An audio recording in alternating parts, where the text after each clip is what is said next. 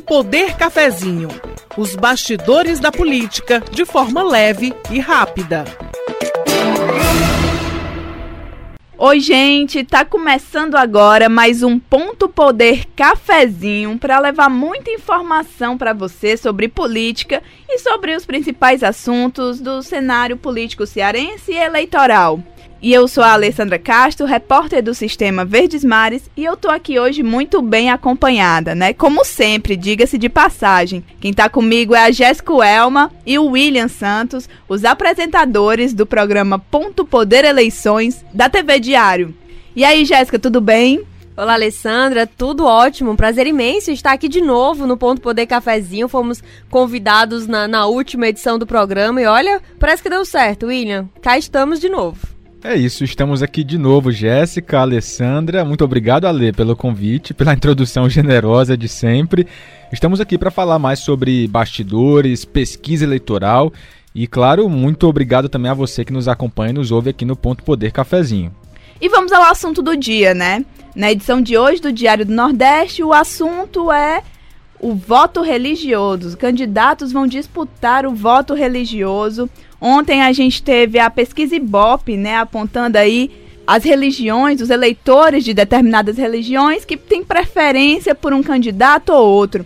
Jéssica, eu queria que você comentasse essa preferência do eleitorado aí, segundo a pesquisa Ibope, encomendada pela TV Verdes Mares. Vamos lá então para os números da pesquisa, né? Lembrando que a pesquisa foi encomendada pela TV Verdes Mares, é registrada no Tribunal Superior Eleitoral e ao todo foram ouvidos 602 eleitores em Fortaleza entre os dias 12 e 14 de outubro. O nível de confiança da pesquisa é de 95%. Isso significa que considerando a margem de erro de 4 pontos percentuais para mais ou para menos, ela representa a realidade nessa média de 95%.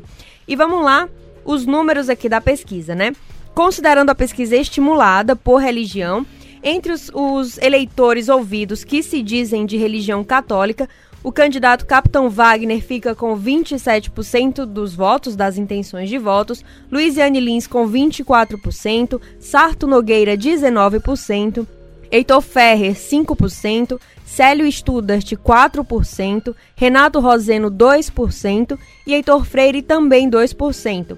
Anísio Melo e Samuel Braga não chegam a 1%. Brancos e nulos 11% e não sabem ou não responderam 6%.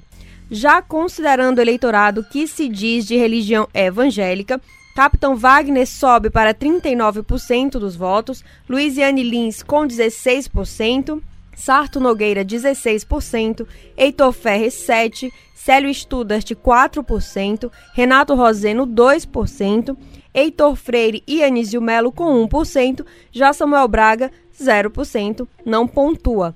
Brancos e nulos são 7, também não sabem, não responderam ainda, na casa dos 7%.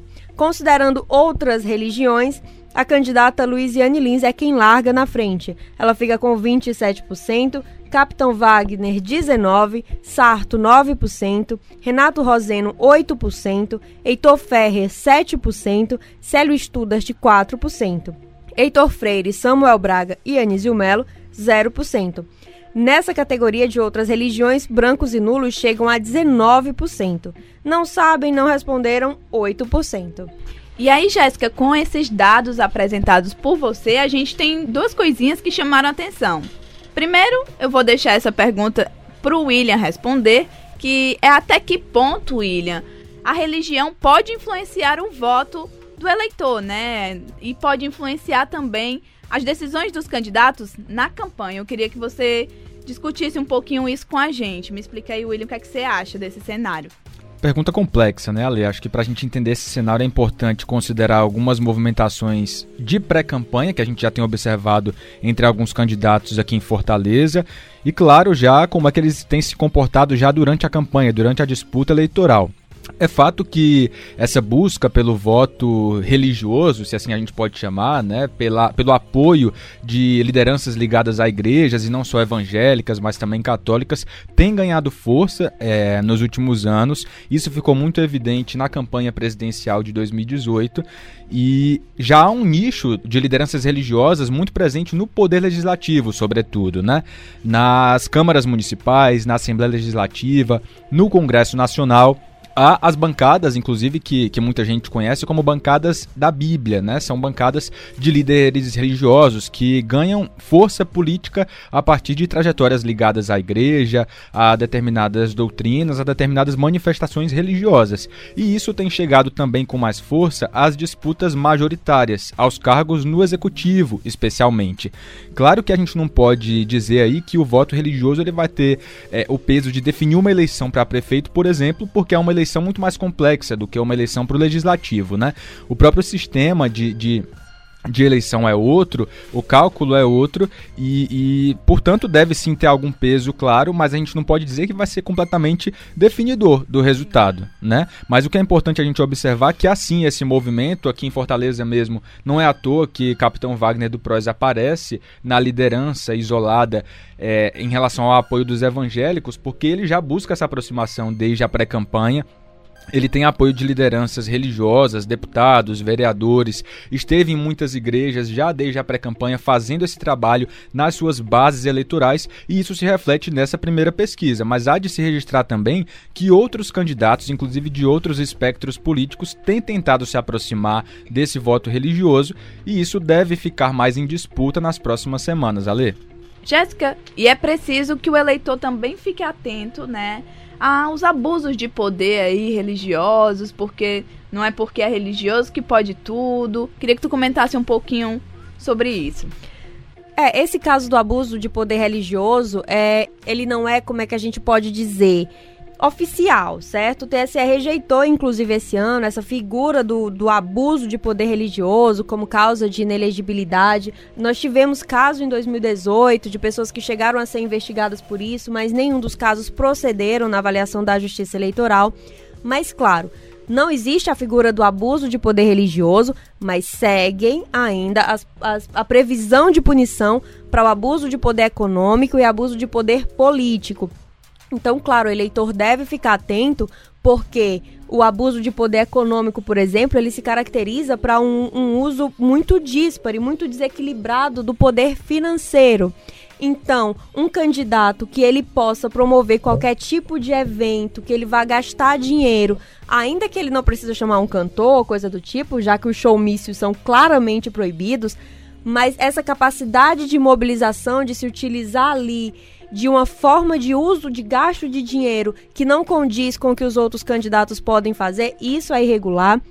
No caso de lideranças que são que já têm cargo, que são, né, já estão aí na rotina da política, também devem ficar atentos para não usarem dessa figura para buscar esse, esse voto, para usar daquilo ali como uma forma de fazer qualquer tipo de pressão no eleitorado, para o voto em outras figuras. Então, não existe o abuso de poder religioso, mas seguem os outros abusos e o eleitor deve ficar atento e pode sim encaminhar qualquer denúncia nesse sentido para o Ministério Público. Pois é, Jéssica, porque nessa perspectiva, né, a gente está falando sobretudo de desequilíbrio na disputa, tudo que pode desequilibrar, né, é, dar mais condições a algum candidato em relação a outro. E é claro que as lideranças religiosas elas têm muito peso, elas são vozes muito ouvidas nas suas igrejas. Então aquela comunidade, aquela parcela de fiéis tem sim uma proximidade com certas candidaturas, com certas lideranças. O que acontece é que a liderança ela não pode se apropriar disso para tentar tirar vantagem nessa disputa, né? Exatamente. É a isso que o eleitor deve ficar atento. Perfeito, gente. E agora, né, eu queria só para encerrar, tomar aqui, né, só um, golinho de café antes, né, só para encerrar aqui e fazer uma última perguntinha para vocês. Vocês acham que os candidatos vão explorar essa questão da religião, na campanha, a gente vai ver um embate mais acirrado como um candidato religioso, enfim, é, pregando essas crenças para tentar conquistar esse eleitorado. Vocês acham que a gente vai ver isso aqui em Fortaleza? Eu acho que não diretamente em termos de religião. Pode acontecer em termos de bandeiras. Por exemplo, nós já vimos outros casos, como a questão da, do que chamam de ideologia de gênero, né? Que permeia muito, às vezes, um discurso que está ligado a algumas religiões. E isso chega a ser discutido em debate, chega a ser discutido por candidatos. Mas em religião em si, creio que não, até porque, claro, há muitas religiões e ainda que um candidato ou outro tenha uma ligação maior com, com uma delas, isso não significa que ele vá abrir mão da relação com as outras. É, eu concordo com o que a Jéssica está colocando e acho que posso acrescentar ao, ao que ela fez de análise aí é, duas coisas. A primeira é que eu acho que, como a Jéssica colocou, não é a religião que vai ser utilizada, mas a, a, os pensamentos, as bandeiras, os modos de vida e, e, e, tudo que cerca a religião, tudo que une aquele grupo de pessoas, né?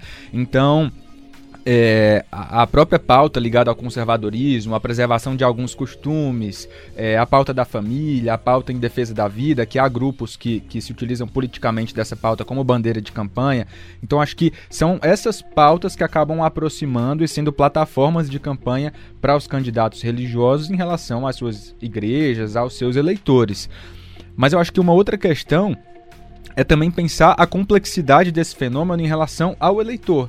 Acho que quando a gente fala da busca por esse voto religioso, a gente não pode considerar esse cenário como um cenário pasteurizado e generalizar tudo isso, né? Há também é, uma multiplicidade de pessoas, pontos de vista nas igrejas, e eu acho que isso também vai mostrar é, é, diferentes características desse voto que deve vir desse, desse, desse eleitorado mais ligado às religiões. E a eleição municipal ela tem esse caráter muito da proximidade local, da necessidade das pessoas. Então a gente acaba ainda tendo muito forte essa demanda mesmo pelo que as pessoas precisam no dia a dia, o que o candidato tem para mostrar em relação à educação, em relação à saúde, em relação à segurança. Então às vezes é, você tem menos espaço para um debate que acaba sendo mais ideológico. Perfeito, gente. E o Ponto Poder Cafezinho vai ficando por aqui por hoje, né? Foi ótimo ter vocês aqui, gente. Obrigada, viu, Jéssica? Obrigado, William. E, por favor, gente, não deixa de conferir a gente lá na plataforma do Ponto Poder, hein? Dá aquela audiência, deixa seu like nas nossas notinhas e nem de acompanhar a gente no programa Ponto Poder Eleições na TV Diário. Obrigada, Jéssica. Obrigado, William. Se despeçam aí. Até a, até a próxima, viu, pessoal? Eu que agradeço. Obrigada pela companhia, quem ficou com a gente aqui, né, até aqui. E a gente se vê aí nas outras plataformas. É isso, muito obrigado também pelo convite e pela companhia de quem está assistindo com a gente aí no celular, no computador, em qualquer hora do dia. A gente se encontra durante a cobertura eleitoral, que segue em todas as plataformas, como as meninas já muito bem falaram. Tchau, gente. Até a próxima, hein? Tome um cafezinho. Você ouviu Ponto Poder Cafezinho os bastidores da política de forma leve e rápida.